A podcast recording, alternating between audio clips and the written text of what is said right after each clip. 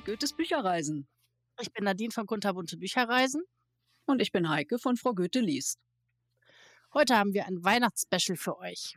Den Jahresrückcast 2022.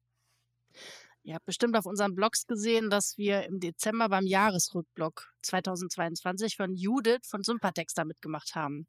Da kam mir oder uns die Idee, einen Rückblick für unseren Podcast zu machen. Ich habe ja erst in 2022 angefangen, aber Heike ist ja schon total lange dabei. Wie lange eigentlich? Äh, meine ersten Versuche habe ich 2016 äh, gemacht. Im Rahmen meines Studiums musste ich ja alle Medien irgendwie ausprobieren.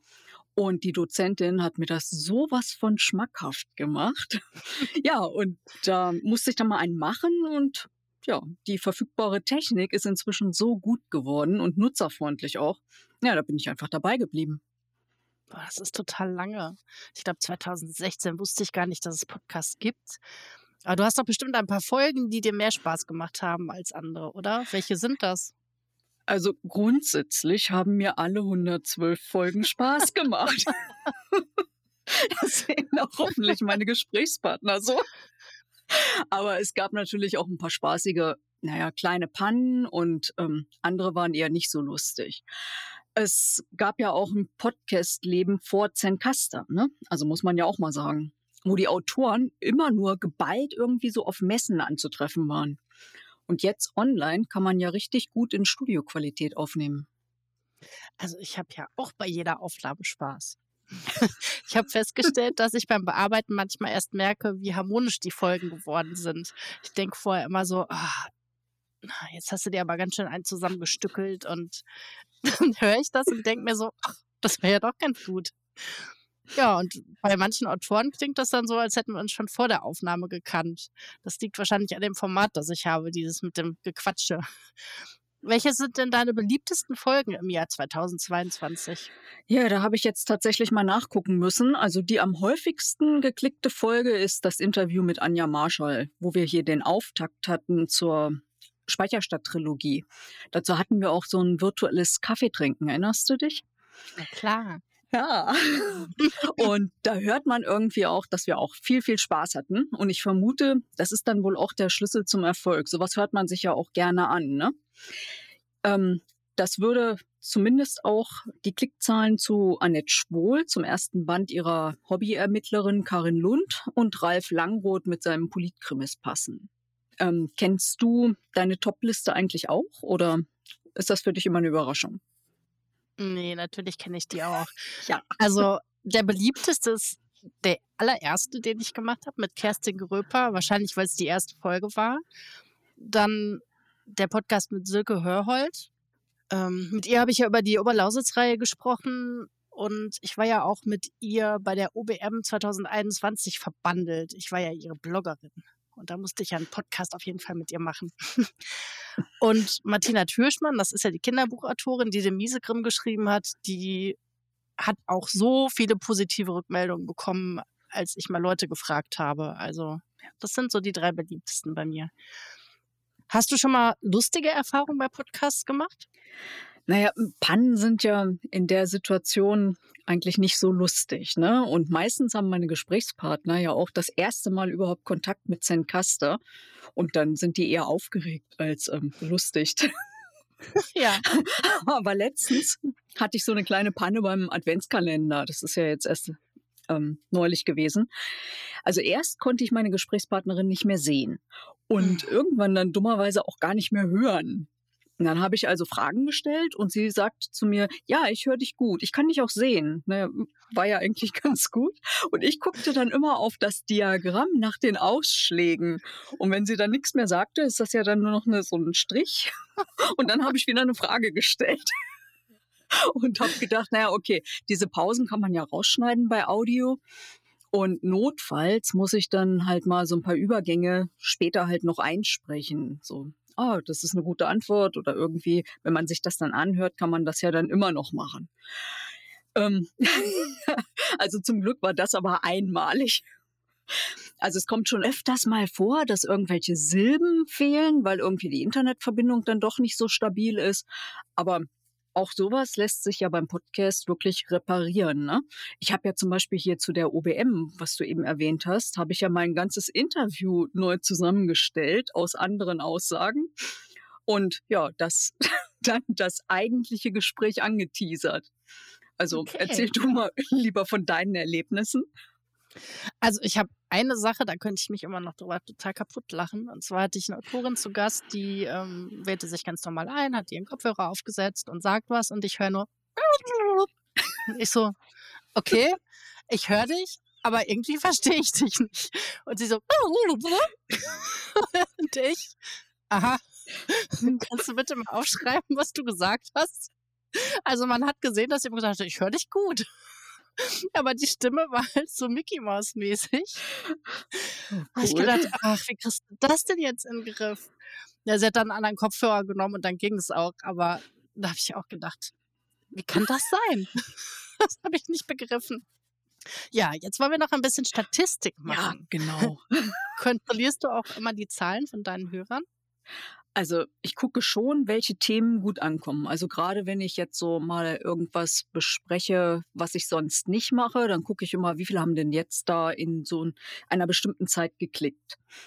Und von diesen 112 Aufnahmen ähm, sind ja die meisten Autoreninterviews. Und da hängt das bei mir extrem davon ab, wie die Bekanntheit der, der oder des Autors ist.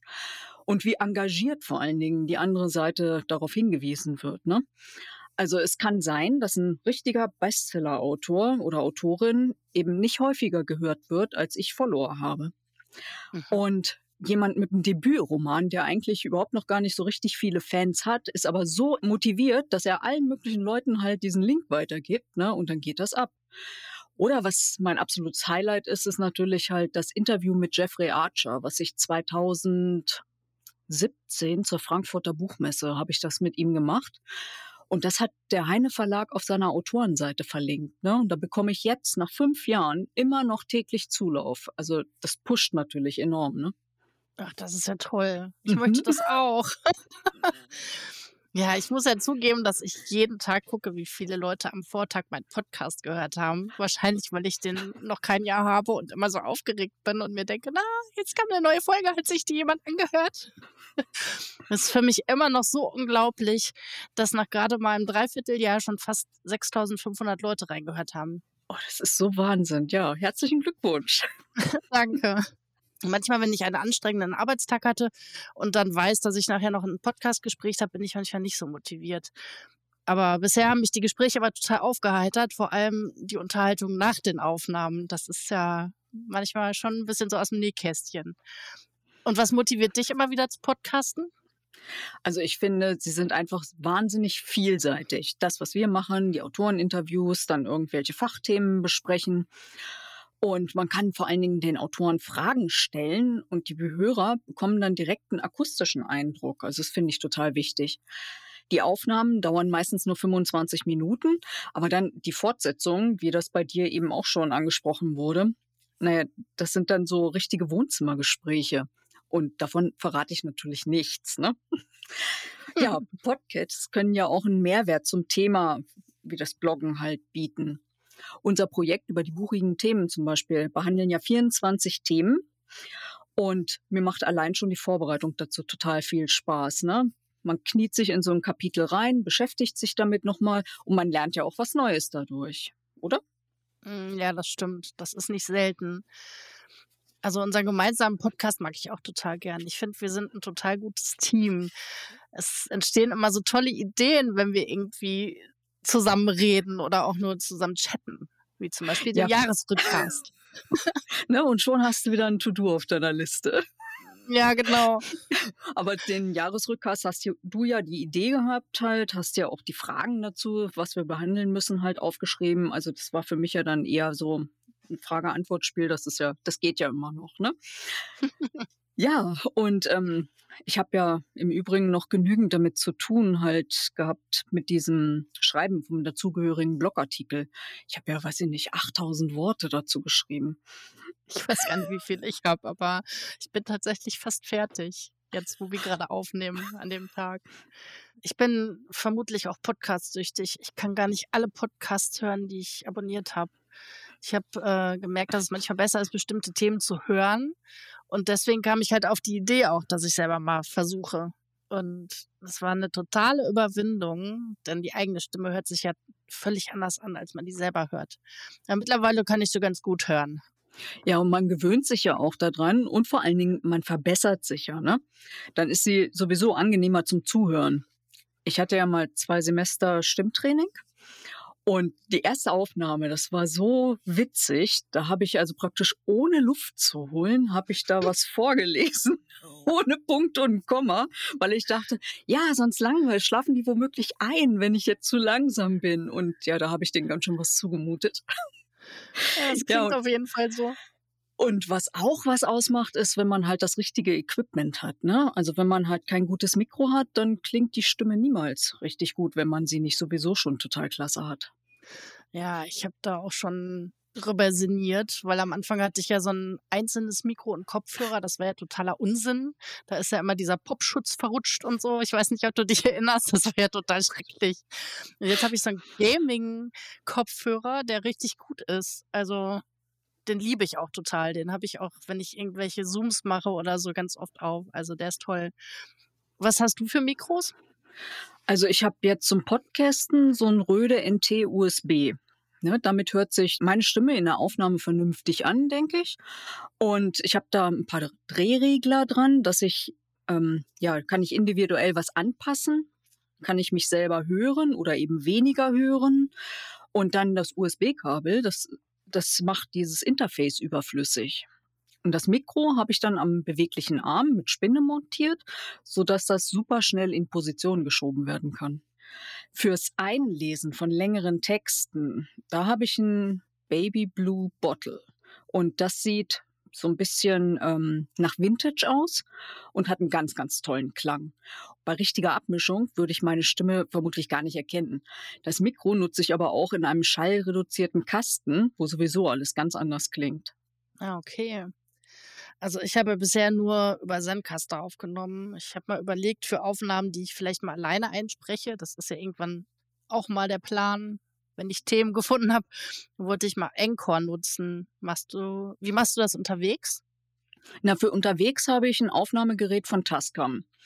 Und da habe ich Lavalier-Mikrofone und ähm, das hat den Vorteil, die nehmen wirklich die Stimme von dir und von deinem Gesprächspartner auf und nicht eben auch die ganze Umgebung. Wenn du jetzt zum Beispiel auf einer Messe bist, dann hast du die Chance, eben nicht nur dieses Gemurmel von allem Möglichen in der Halle aufzunehmen, sondern man versteht auch die zweite Stimme. Und für nächstes Jahr haben wir uns doch aber vorgenommen, halt mal live von irgendeinem Buchevent zu podcasten. Willst du das denn mit deinem Handy machen? Ich habe überhaupt keine Ahnung. Ich muss das vielleicht vorher mal testen, wenn ich irgendwo bin. Ich kann ja mal einfach auf der Straße irgendwelche Menschen ansprechen. Entschuldigung, wollen Sie für meinen Podcast mal ein bisschen was sagen? Ich will hier üben mit Encore. Oder irgendwie so, keine Ahnung. Gute Idee, genau. Machen bestimmt viele mit. Ja, und für nächstes Jahr müssen wir uns auch wieder was Neues ausdenken. Genau. Also hier für dieses Buchevent, da hätte ich zum Beispiel auch einen Vorschlag. Ist am 11. Februar ist ja im Polizeimuseum von den mörderischen Schwestern ganz, ganz tolles Event. 60 Schwestern stellen sich mitten zwischen diesen ganzen kriminellen Ausstellungsstücken den Ideen der Blogger. Fünf Stunden gehört uns die Location und die ist gefüllt mit Speeddating, Kurzlesungen, ein Quiz, Foto für die Schurkendatei und einiges mehr. Es lohnt sich übrigens auch die Anreise übers Wochenende. Ne? Für die auswärtigen Blogger gibt es nämlich noch ein separates Programm. Es wird also nicht nur spannend, sondern auch ein bisschen gruselig. Oh, ich will auch dabei sein. Ich habe schon eine Einladung gekriegt. Ich muss jetzt erstmal meine Termine hier checken. Ja, es lohnt sich ganz, ganz bestimmt. Und ich bin mir ziemlich sicher, dass wir auch zu Goethes Bücherreisen irgendwas wieder auf die Beine stellen können.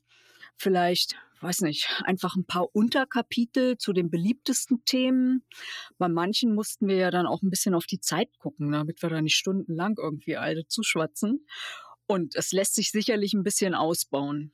Oder wir fragen jetzt einfach unsere Hörer, welche Themen wünscht ihr euch? Also wenn es nach mir geht, wird Goethes Bücherreisen nicht im August enden. Also nach den 24 Folgen. Vielleicht habt ihr ja Lust, wie Heike schon sagte, zu sagen, welche Themen euch interessieren. Ihr könnt uns gerne in den Social Media Kanälen was schreiben oder eine Mail an uns schicken oder was auch immer oder uns anrufen, wenn ihr unsere Nummer habt oder was auch immer euch da einfällt. Wir würden uns auf jeden Fall total freuen über Feedback von euch. Genau, wir freuen uns auf eure Postings. Wir wünschen euch jetzt entspannte Weihnachtsfeiertage und einen guten Rutsch ins Jahr 2023. Wir hören uns am 1. Januar mit dem Thema Lieblingsgenre und literarische Ausflüge. Bis dann. Tschüss.